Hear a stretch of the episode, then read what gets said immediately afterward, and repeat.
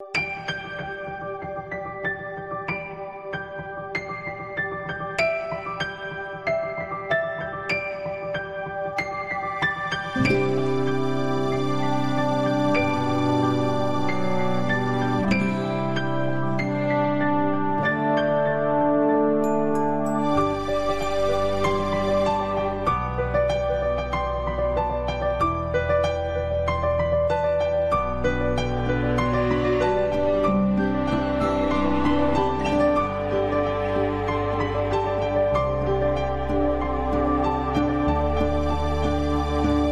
Dentro de la sección Familia y Sociedad comienza Familia llamada a la santidad con Adolfo Sequeiros y Mari Carmen Brasa.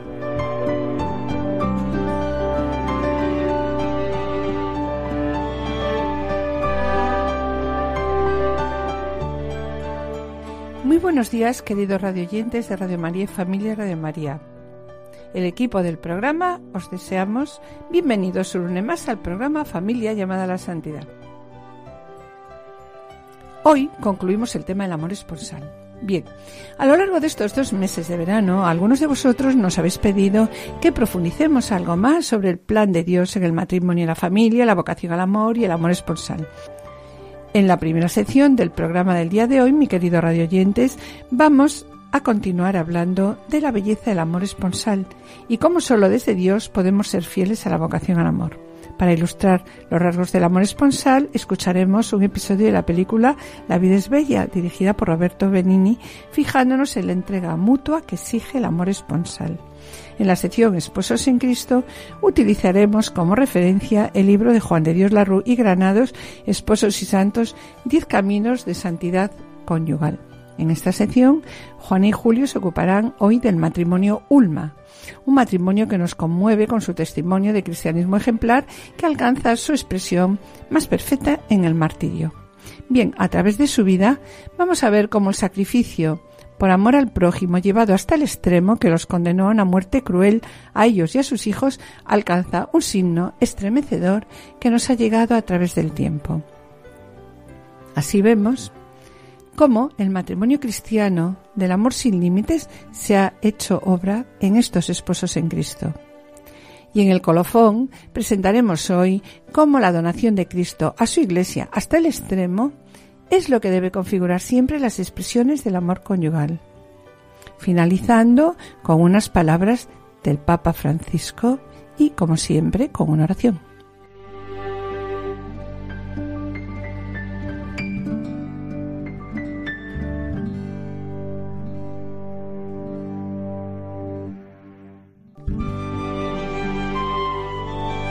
Directorio de la Pastoral Familiar.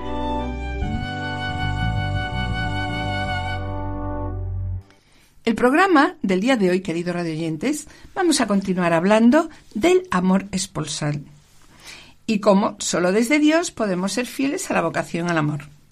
El Directorio de la Pastoral Familiar trata el amor esponsal desde el número 34 al 41. En programas anteriores hemos reflexionado sobre las dimensiones de la atracción entre el hombre y una mujer, según la Familiaris Consorcio. Y también nos planteamos la pregunta de ¿qué sucede si nos acercamos a la experiencia del amor? Pues que descubrimos tantas cosas, es una experiencia tan rica y tan cargada de sentido que no es fácil describirla. Recordaréis que en programas anteriores tratamos la dimensión corporal sexual y la dimensión afectivo-psicológica. Para algunos autores, aquí termina la fenomenología del amor con estas dos dimensiones, sexual y afectiva. Podríamos decir que el fin de la dimensión corporal sexual es la unión corporal, el amor carnal y la búsqueda de encuentro sexual. El fin de la dimensión psicológica afectiva con los afectos y sentimientos se dirige a la complacencia mutua. Qué bien estamos el uno con el otro. Se dirige, por lo tanto, al bienestar. Continuamos hoy, queridos radioyentes, con la tercera dimensión de la experiencia de amor entre un hombre y una mujer, que es la dimensión personal. La reacción propia de esta dimensión es que la presencia de la otra persona me maravilla. Y el motivo de esta admiración es la persona misma, única e irrepetible. La finalidad de esta admiración es la unión con ella, con este doble acto del hombre a la mujer y de la mujer al hombre. El acto propio de esta dimensión sería, por tanto, un amor electivo. Elijo a la otra persona como el amor de mi vida. La plenitud a la que conduce la dimensión personal es el gozo de vivir con otra persona y para la otra persona. Vemos en esta dimensión personal un cambio en la experiencia del amor.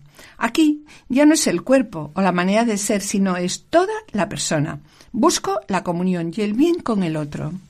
Ahora sí podemos decir que esto es el amor.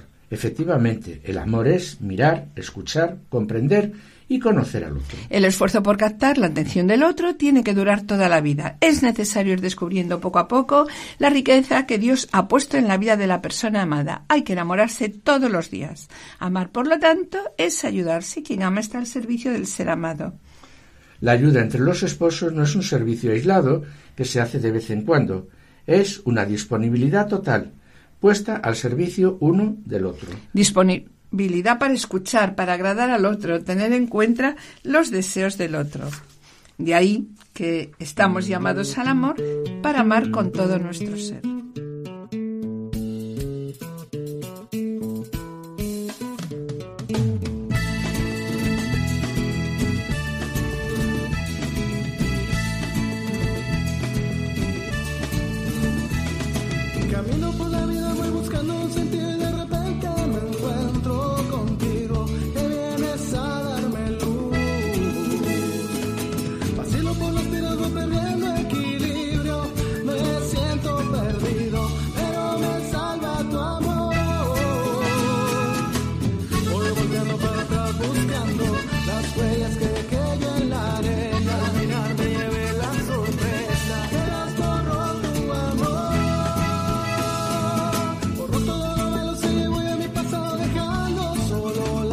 cosas buenas.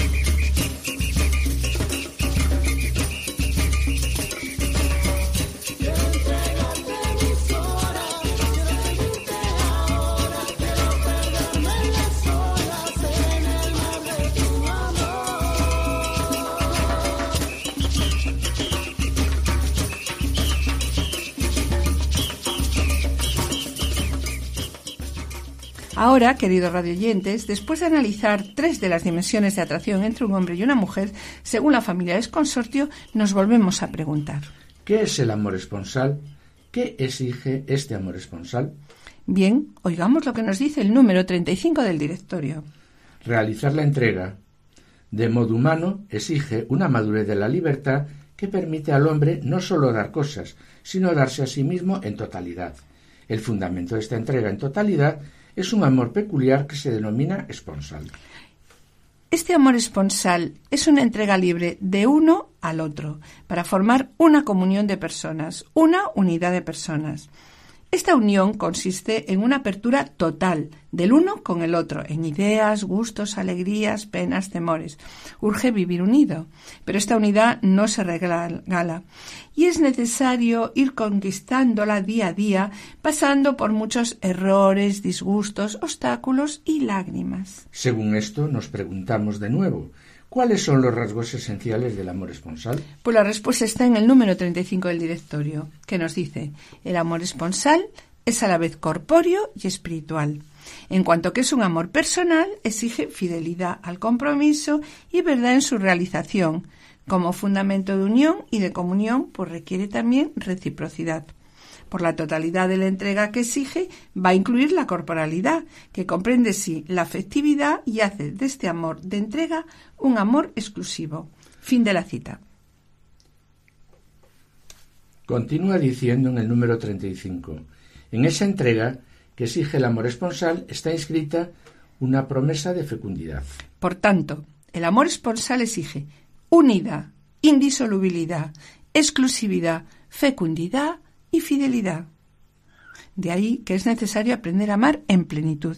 Y por eso en el número 36 del directorio corrobora estas características del amor esponsal y nos dice que son la fidelidad, exclusividad y fecundidad y que revelan su valor único en la vida del hombre y tienen un significado para la vocación al amor.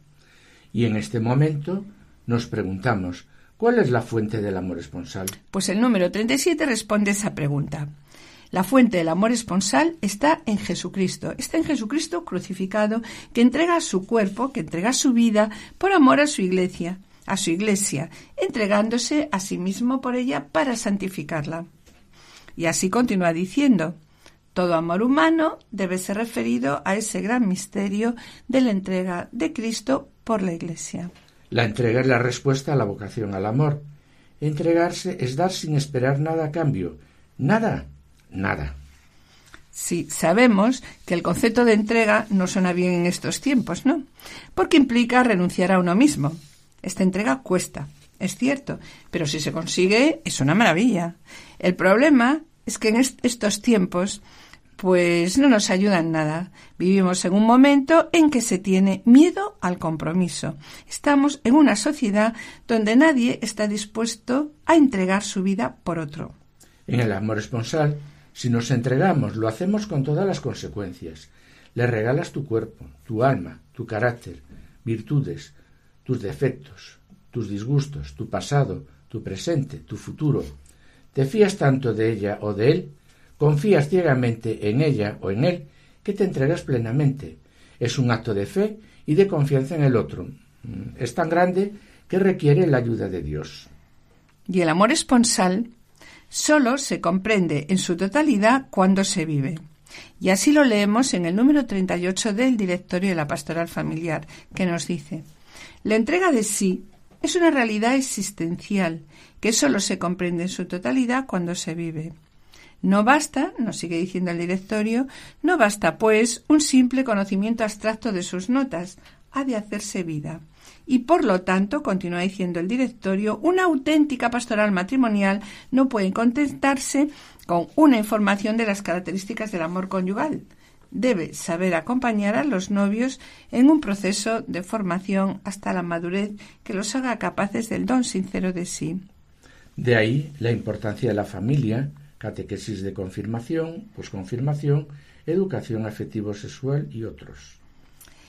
Para ilustrar los rasgos del amor esponsal, vamos a escuchar ahora un episodio de la película, de la película La vida es bella, dirigida por Roberto Benigni, fijándonos en la entrega, en la entrega mutua que exige el amor esponsal, en el que vemos cómo Dora se entrega, sigue a su marido y a su hija hasta el campo de refugiados, la película refleja cómo, durante la invasión alemana, todos los judíos son deportados a campos de concentración y entre ellos Guido y Josué.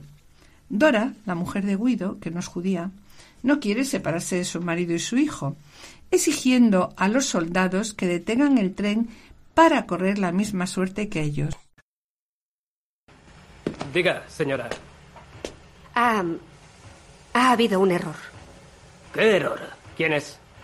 Mi marido y mi hijo están en ese tren.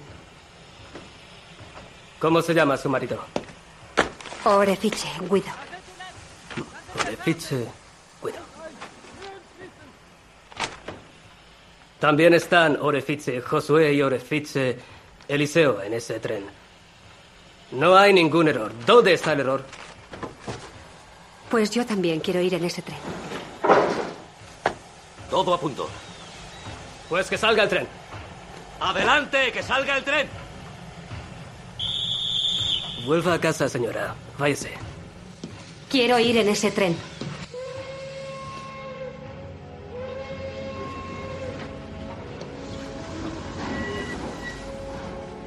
Le pido ir en ese tren.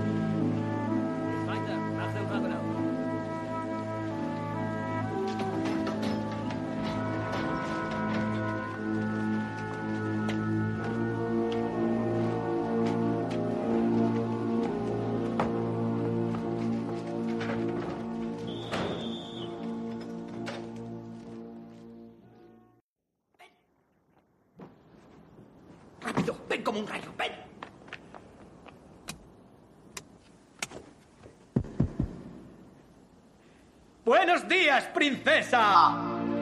He soñado toda la noche contigo. Íbamos al cine y tú llevabas aquel vestido rosa que me gusta tanto. Solo pienso en ti, princesa. Pienso siempre en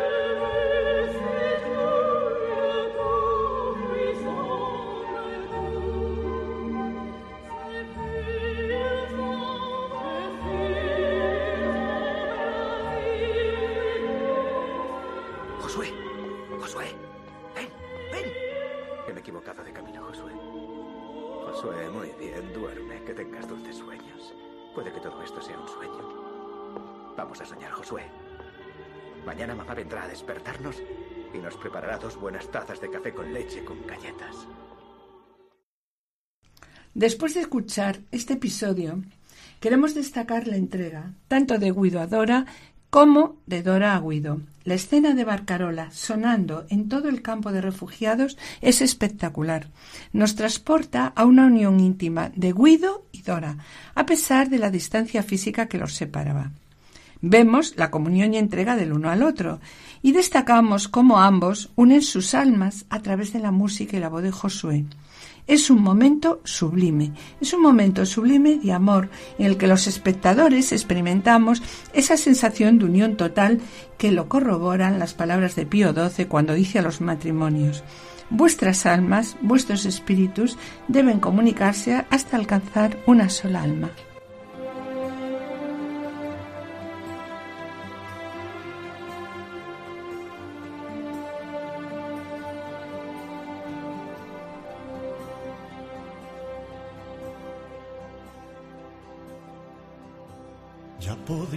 Yo tocar el sol y vaciar el mar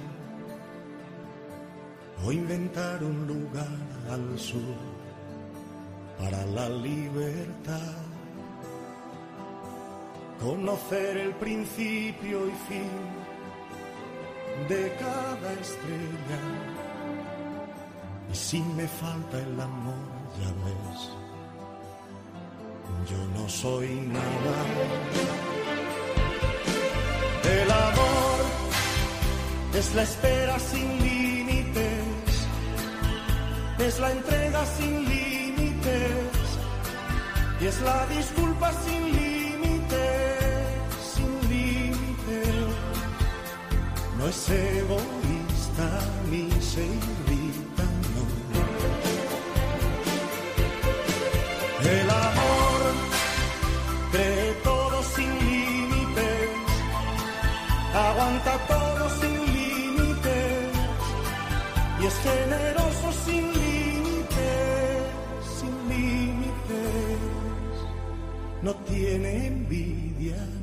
sabe contar, no pide nada. Queridos radio oyentes y familia de Radio María, estamos en el programa Familia llamada a la Santidad dirigida por Adolfo Sequeiros y Mari Carmen Brasa. Finalizamos esta primera sección y antes de iniciar la segunda sección del programa quisiéramos adelantarles que la tercera sección denominada Colofón trataremos cómo es posible amar hasta el extremo y escucharemos unas palabras del Papa Francisco. ser profeta del porvenir, romper el aire. Si me falta el amor, ya ves, yo no soy nada. El amor es humilde sin límites, es comprensivo sin límites y es la justicia sin límites, sin límites.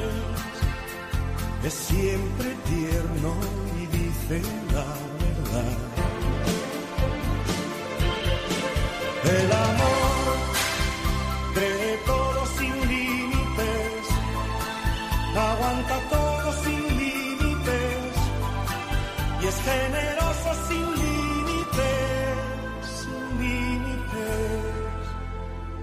Tiene envidia ni sabe contar. No pide nada. El amor es la espera sin límites, es la entrega sin límites y es la disculpa sin límites, sin límites. No es egoísta ni se irrita, no. No pide nada.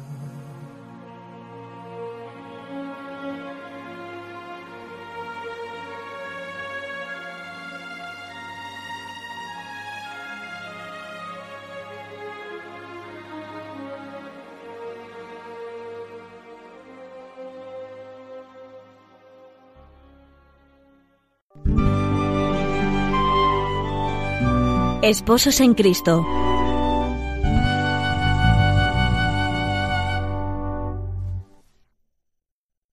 Queridos amigos de Radio María, un día más presentamos a un matrimonio que nos conmueve con un testimonio de cristianismo ejemplar que alcanza su expresión más perfecta en el martirio. De nuevo, como en el caso de Franz y Francisca Jagestater, cuyas vidas ya tratamos en otro programa de esta sección, el horror de la Segunda Guerra Mundial aniquiló brutalmente la felicidad de la familia de Victoria y Joseph Ulma. Ambos vivieron el ejemplo evangélico del buen samaritano, hasta arriesgar sus vidas y pagar por ello el precio más terrible. Acerquémonos, pues, a estas vidas ejemplares.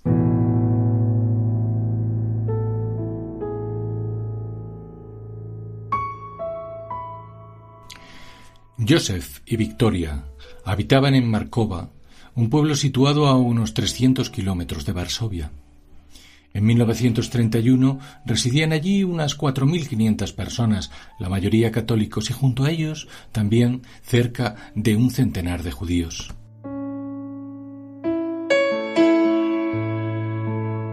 Las relaciones entre ambas comunidades eran buenas por cuanto la mayor parte del pueblo la componían agricultores que tenían similares inquietudes por mejorar las condiciones de vida de todos.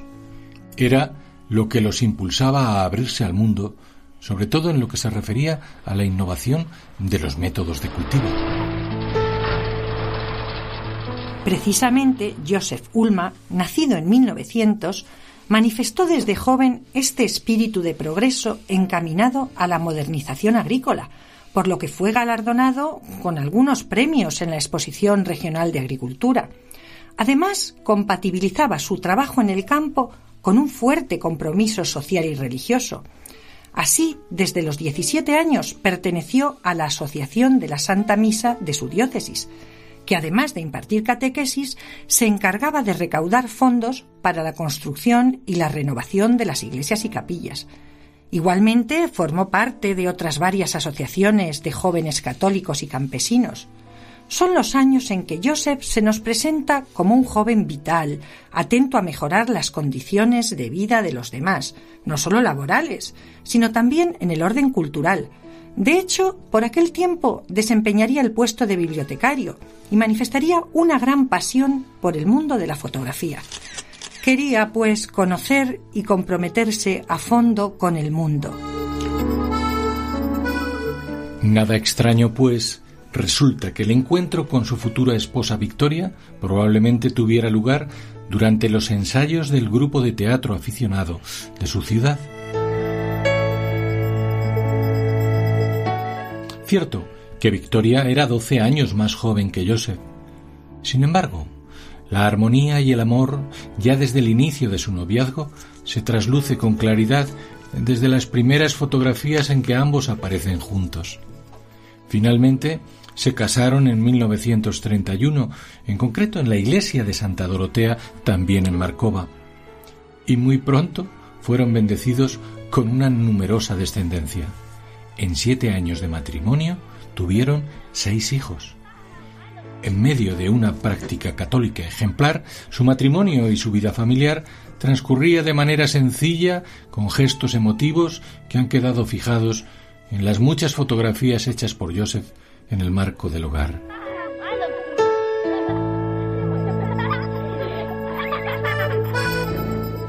Sin embargo, el estallido de la Segunda Guerra Mundial truncó de manera terrible el curso de esta felicidad. Como es bien conocido, en 1939 el ejército alemán invadió Polonia.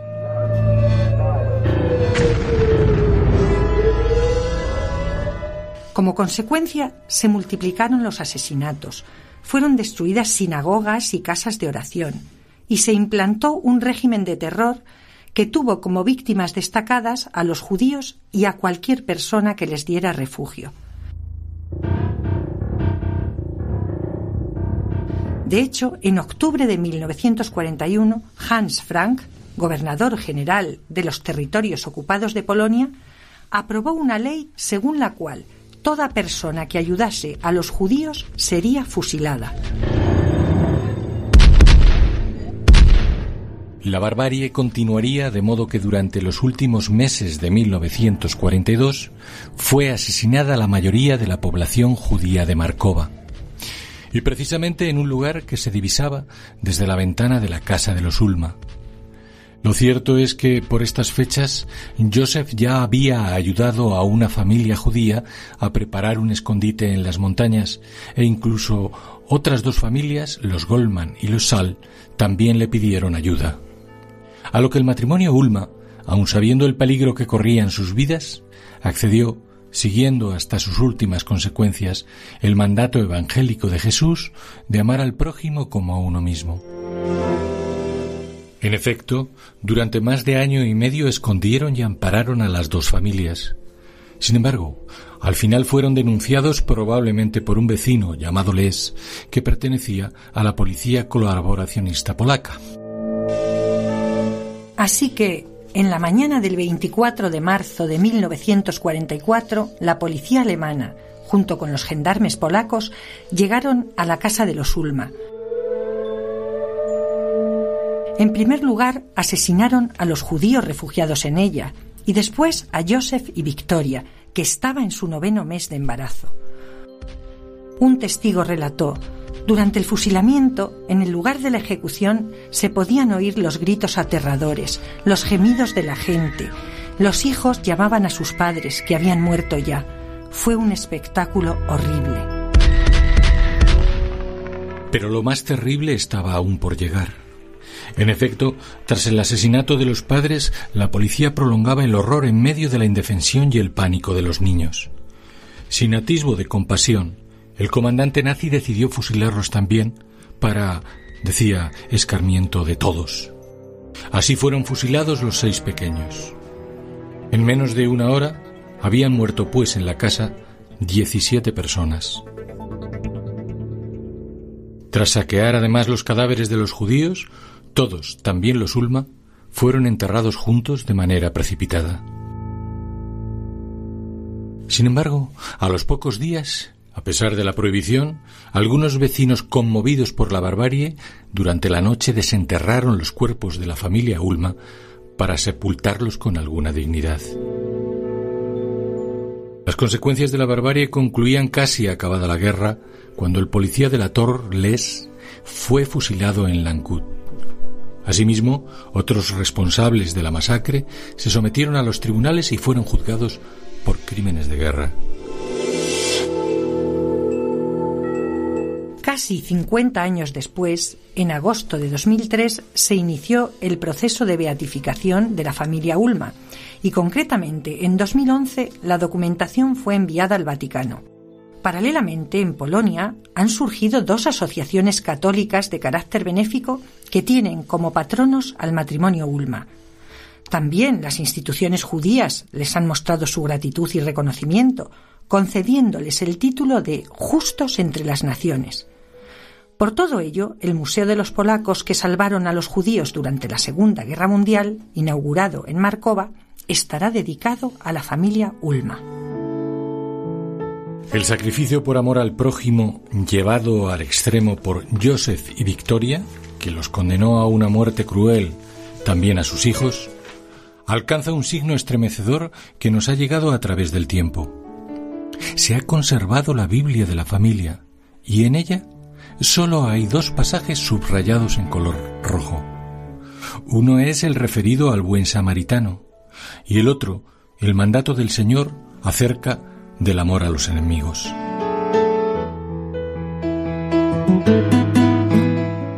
Así vemos cómo el mandamiento cristiano del amor sin límite se ha hecho obra en estos esposos en Cristo.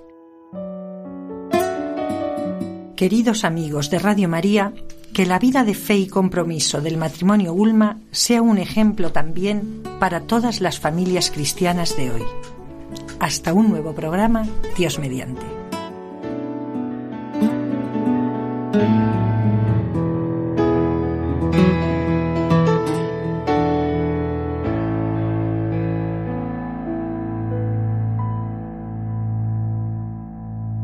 Queridos radioyentes y familia de Radio María, estamos en el programa Familia llamada a la Santidad, dirigido por Adolfo Sequeiros y quienes hablan Mari Carmen Brasa, con la colaboración de Pablo, nuestro querido compositor musical, y de Juan y Julio, relatores de Esposos en Cristo. Les recordamos que pueden ponerse en contacto con nosotros a través del correo familia llamada la santidad o enviando un correo postal a la dirección de Radio María, Paseo de Lanceros 2, primera planta, 28024 Madrid, indicando el nombre del programa Familia llamada la Santidad. Para solicitar este programa, deberán dirigirse ustedes al teléfono de atención al oyente 902 500 518.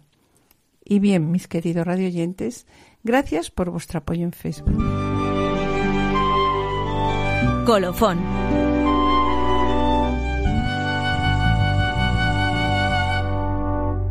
Y tras el testimonio de cristianismo ejemplar del matrimonio Ulma, en el que vemos cómo el sacrificio por amor al prójimo llevado al extremo, que los condenó a una muerte cruel a ellos y a sus hijos, alcanza un signo estremecedor que nos ha llegado a través del tiempo. Vemos aquí cómo el mandamiento cristiano del amor sin límites hasta el extremo se ha hecho obra en estos esposos en Cristo. Pues bien, ahora en el colofón presentamos cómo la donación de Cristo a su Iglesia hasta el extremo es lo que debe configurar siempre las expresiones del amor conyugal. Y para reflexionar sobre ello, vamos a continuar, continuamos con las dimensiones de atracción hombre y mujer y presentamos la cuarta y última dimensión de la experiencia de amor entre un hombre y una mujer. En esta, la persona del sexo opuesto me atrae, no solamente por sus valores corporales o afectivos, sino porque en ella descubro un misterio que la trasciende, pero que en ella misma se halla presente. Se trata del misterio de Dios. En cuanto a esta cuarta dimensión, dimensión religiosa, vemos como todos estamos llamados a ella, pero nos cuesta descubrirla. Supone tomar conciencia de que Dios ha elegido a mi cónyuge para mí, y es a través de sus cuidados como el Señor me cuida. La reacción ante el misterio que trasciende a la persona amada es el estupor, y el motivo es Dios, pues a Dios me lleva la persona amada, y esto produce una experiencia divina en mi vida. La finalidad de esta dimensión se dirige a la unión con Dios que se vive a través de la comunicación entre los dos o la unión de los dos. El acto propio de esta dimensión es la veneración o la adoración y su plenitud me conduce a una gran felicidad pues descubro a Dios en la persona amada. Lo importante de todo esto es comprender cómo el Señor, a través de algo tan básico como una excitación, que, como recordaréis, es la reacción propia de la dimensión corporal sexual, nos va conduciendo poco a poco a la auténtica felicidad. De este modo, Dios se vale de realidades humanas para conducirnos a las divinas. Bien, estas cuatro dimensiones se dan todas al tiempo en el amor conyugal. Esto quiere decir que nos amamos y expresamos los afectos con el cuerpo, pero sabiendo que en ese abrazo nos lo entregamos todo, buscando el bien del otro y la plenitud en la comunión con Dios. Si nos estancamos en algunas de estas dimensiones, no conoceremos el amor verdadero. La experiencia del amor entre un hombre y una mujer, partiendo de algo tan sencillo, tan elemental, tiene como fin último una felicidad plena, que es capaz de dar sentido a toda la vida. Esta entrega, la entrega de sí, que exige la vocación esponsal, se refleja en el número 39 del directorio que dice, con la promesa de un amor fiel hasta la muerte y la entrega conyugal de sus cuerpos, los esposos vienen a constituir esa unidad de los dos por la que se hacen una sola carne. Por eso se puede decir que el matrimonio es la dimensión primera y fundamental de esta llamada del hombre y la mujer a vivir en comunión de amor. A esta comunión de ser una carne está unida desde el principio la bendición divina de la fecundidad. Esta unidad de dos, una sola carne, es lo primero, antes que el placer o los hijos. La unión conyugal se apoya en el amor, y el amor se construye con la libertad de los esposos cuando dicen yo te quiero a ti. Aquí ya edificas la unidad sobre el querer, Has comprometido la existencia entera y no una parte y no has puesto condiciones cuando, después del prometer serte fiel, añades en la salud y en la enfermedad, en las alegrías y las penas. Y para que no nos desanimemos, se remata con la afirmación todos los días de mi vida. Esto significa que la unidad se construye día a día con la exigencia de trabajarla a diario y con la tranquilidad de que se puede rectificar cada mañana si surge un error o surge un fallo, ¿no?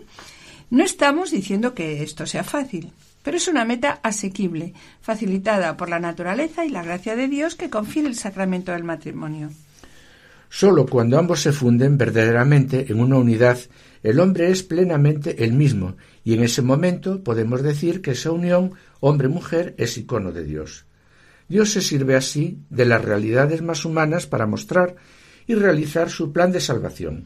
En el número 41 del directorio lo reafirma diciendo, Cuando el Señor sale al encuentro de los esposos cristianos por medio del sacramento del matrimonio, el amor conyugal es asumido por el amor divino para conducir a los cónyuges a Dios y fortalecerlos en la misión de la paternidad y maternidad. El amor humano es testimonio de un amor más grande, es imagen real del amor de Cristo por la Iglesia. La pobreza o la riqueza te amaré. En la salud o en la enfermedad yo te amaré. En la tristeza o la alegría, en la tormenta o en la paz, ante todo y sobre todo te amaré. Tú me amarás, yo te amaré. Alianza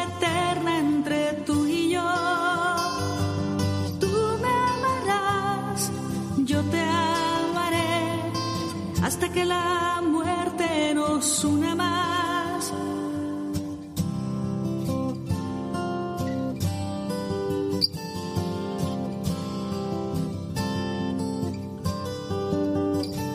En las buenas o en las malas te amaré en el pecado, en la gracia te amaré. En la noche o en el día, en la fuerza o la ante todo y sobre todo te amaré. Tú me amarás, yo te amaré, alianza eterna entre tú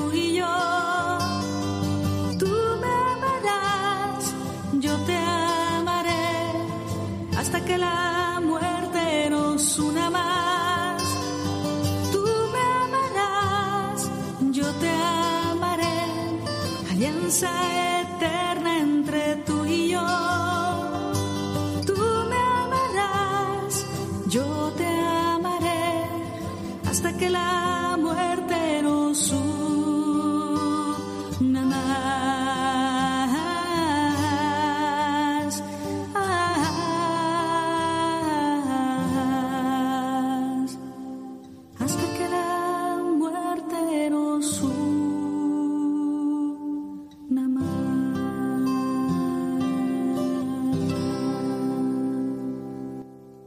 Por último, el número 42 del directorio concluye diciendo que la donación de Cristo a su Iglesia hasta el extremo es lo que debe configurar siempre las expresiones del amor conyugal.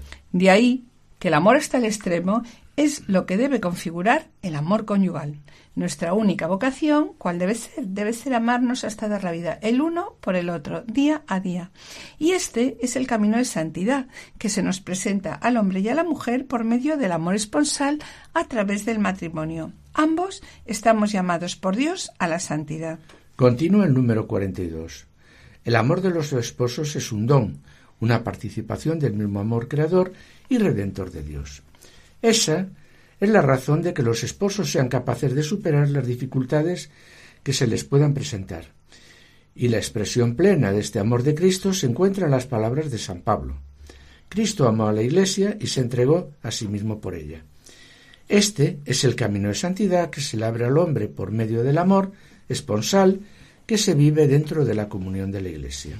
El matrimonio, por lo tanto, consiste en la entrega de la vida entera del uno al otro, de modo semejante a como Cristo se entregó por la Iglesia. Pero esta entrega no se limita a los momentos en los que las cosas van bien, sino que es una entrega para siempre. ¿Cómo es esta entrega? Bueno, pues Dios no nos pide morir físicamente, como hizo Él por nosotros, o como hicieron el matrimonio Ulma, pero sí nos pide que nos entreguemos plenamente, día a día, el uno al otro. ¿Y cómo podemos hacer esta entrega? ¿Cómo podemos amar hasta el extremo? Bien, pues si Cristo es el centro de nuestra vida, significa que estamos dispuestos a amar hasta el extremo, como Cristo amó su iglesia. Para ello, contamos con la ayuda de la gracia y una serie de medios que nos aporta la Iglesia, las diferentes realidades eclesiales y movimientos de espiritualidad conyugal. Entre estos medios destacamos los que proponen el número 54 del directorio de la pastoral familiar y el movimiento Equipos de Nuestra Señora. Un primer medio es la oración personal. Descubrir a Cristo en la lectura y escuchar la palabra diaria para comprender lo que Dios me dice a través de ella. Bien, pues un segundo medio para el crecimiento del amor mutuo es la oración conyugal. ¿En qué consiste? Consiste en rezar juntos, marido y mujer, cada día. Y si es posible, pues hacer oración familiar. en tercer lugar, estaría el diálogo conyugal en presencia de Dios. Un verdadero diálogo conyugal con el Señor en medio de los dos para hablar del paso de Dios sobre nuestras vidas. Fruto de este diálogo surge la necesidad de proponernos ser mejores y corregir nuestros fallos, siempre con la ayuda de la mutua corrección, el discernimiento de la voluntad de Dios en nuestras propias vidas. Pero esto sabemos que no es fácil, de ahí la necesidad de la oración y del perdón, sabiendo que contamos con la gracia y la ayuda mutua del marido a la mujer y de la mujer al marido. Como conclusión, la mujer se santifica haciendo santo al marido y el marido se santifica haciendo santa a la mujer. De ahí que el amor hasta el extremo es lo que debe configurar el amor conyugal. Nuestra única vocación debe ser amarnos hasta dar la vida el uno por el otro. Este es el camino de santidad que se nos presenta al hombre y a la mujer por medio del amor esponsal, a través del matrimonio. Ambos estamos llamados por Dios a la santidad.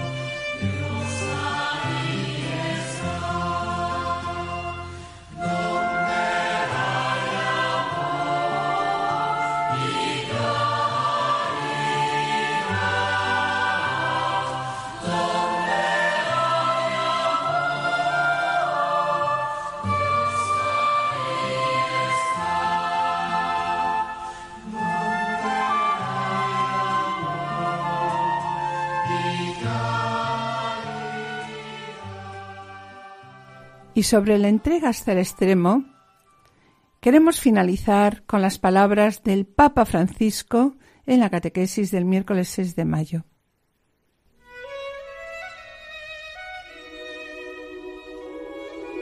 La belleza del matrimonio cristiano, que no es simplemente la belleza de la ceremonia que se hace en la iglesia, sino la belleza del sacramento que hace a la iglesia, iniciando una nueva comunidad familiar. El matrimonio es un gran misterio que tiene la dignidad de reflejar el amor de Cristo a su iglesia. Todos los cristianos estamos llamados a amar como Cristo nos amó, pero el marido, dice el apóstol Pablo, debe amar a su mujer como a su propio cuerpo como Cristo ama a su iglesia. Esta radicalidad evangélica restablece la reciprocidad originaria de la creación.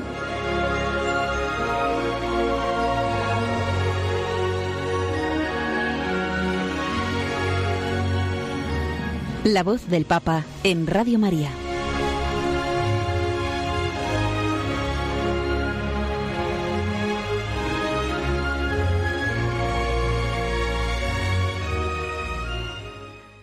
Matrimonio ha asegurado el Papa. Es un gran misterio, un gran misterio que tiene la gran dignidad de reflejar el amor de Cristo a su Iglesia. Todos los cristianos, dice el Papa, estamos llamados a amar como Cristo nos amó, pero el marido, dice el apóstol Pablo, debe amar a su mujer como a su propio cuerpo, como Cristo ama a su Iglesia. Asimismo, ha añadido que esta radicalidad evangélica establece la reciprocidad originaria de la creación. El sacramento del matrimonio, continúa diciendo el Papa, es un acto de fe y de amor en el que los esposos, mediante su libre consentimiento, realizan su vocación de entregarse sin reservas y sin medidas. Con estas palabras cerramos el capítulo del amor esponsal que en el número 34 del directorio lo enuncia como la libre entrega a otra persona para formar con ella una auténtica comunión de personas. Amor esponsal es entregar la propia vida a la otra persona. Por tanto, nuestra única vocación debe ser amarnos hasta dar la vida el uno por el otro. Y este, mis queridos radioyentes, es el camino de santidad que se nos presenta al hombre y a la mujer por medio del amor esponsal a través del matrimonio.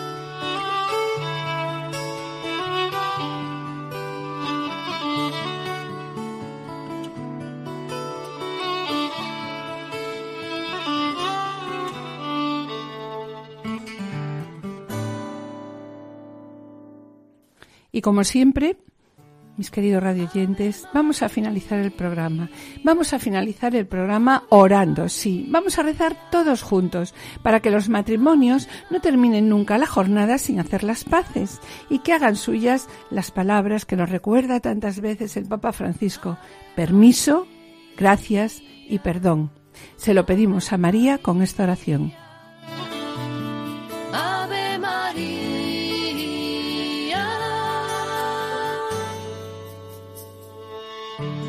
Salve María, llena eres de gracia, el Señor está contigo. Bendita tú eres entre todas las mujeres y bendito, bendito es el fruto de tu vientre Jesús.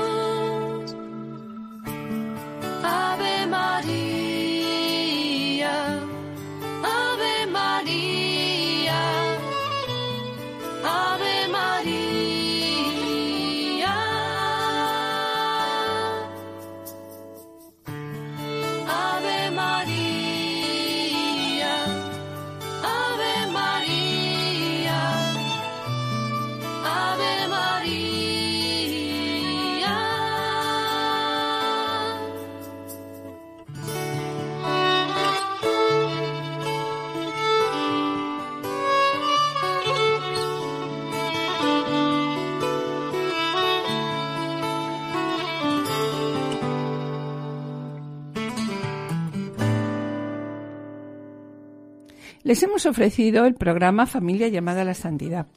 En el programa del día de hoy, queridos radioyentes, hemos visto la grandeza del amor esponsal y la entrega hasta el extremo, hasta terminar muriendo por la persona amada. En la primera parte del programa, para analizar la belleza del amor esponsal, hemos descrito la mutua atracción que se experimenta entre el hombre y la mujer, con diferentes dimensiones corporales, afectivo-psicológica, personal y religiosa.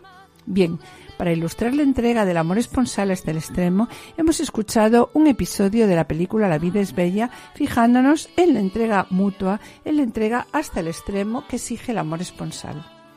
En la sección Esposos en Cristo, Juan y Julio presentaron la vida del matrimonio Ulma, un matrimonio que nos conmueve como testimonio de cristianismo ejemplar que alcanza su expresión más perfecta en el martirio.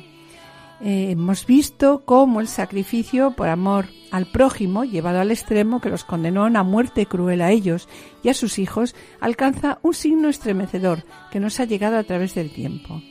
Así vemos como el matrimonio cristiano del amor sin límites se ha hecho obra en estos esposos en Cristo.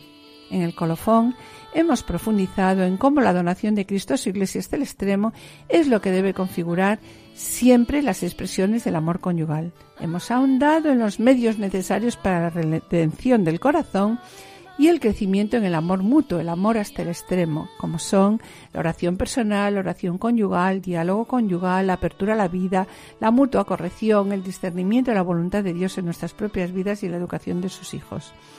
Y sobre la entrega hasta el extremo, las palabras del Papa Francisco dirigida a los esposos han sido realistas y alentadoras.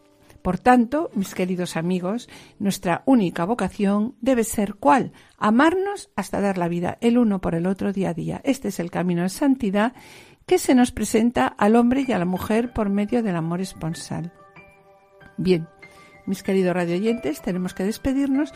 Os damos las gracias por vuestra escucha y atención y esperamos estar de nuevo con ustedes el lunes dentro de dos semanas. Que el Señor os bendiga. Hasta la próxima audición.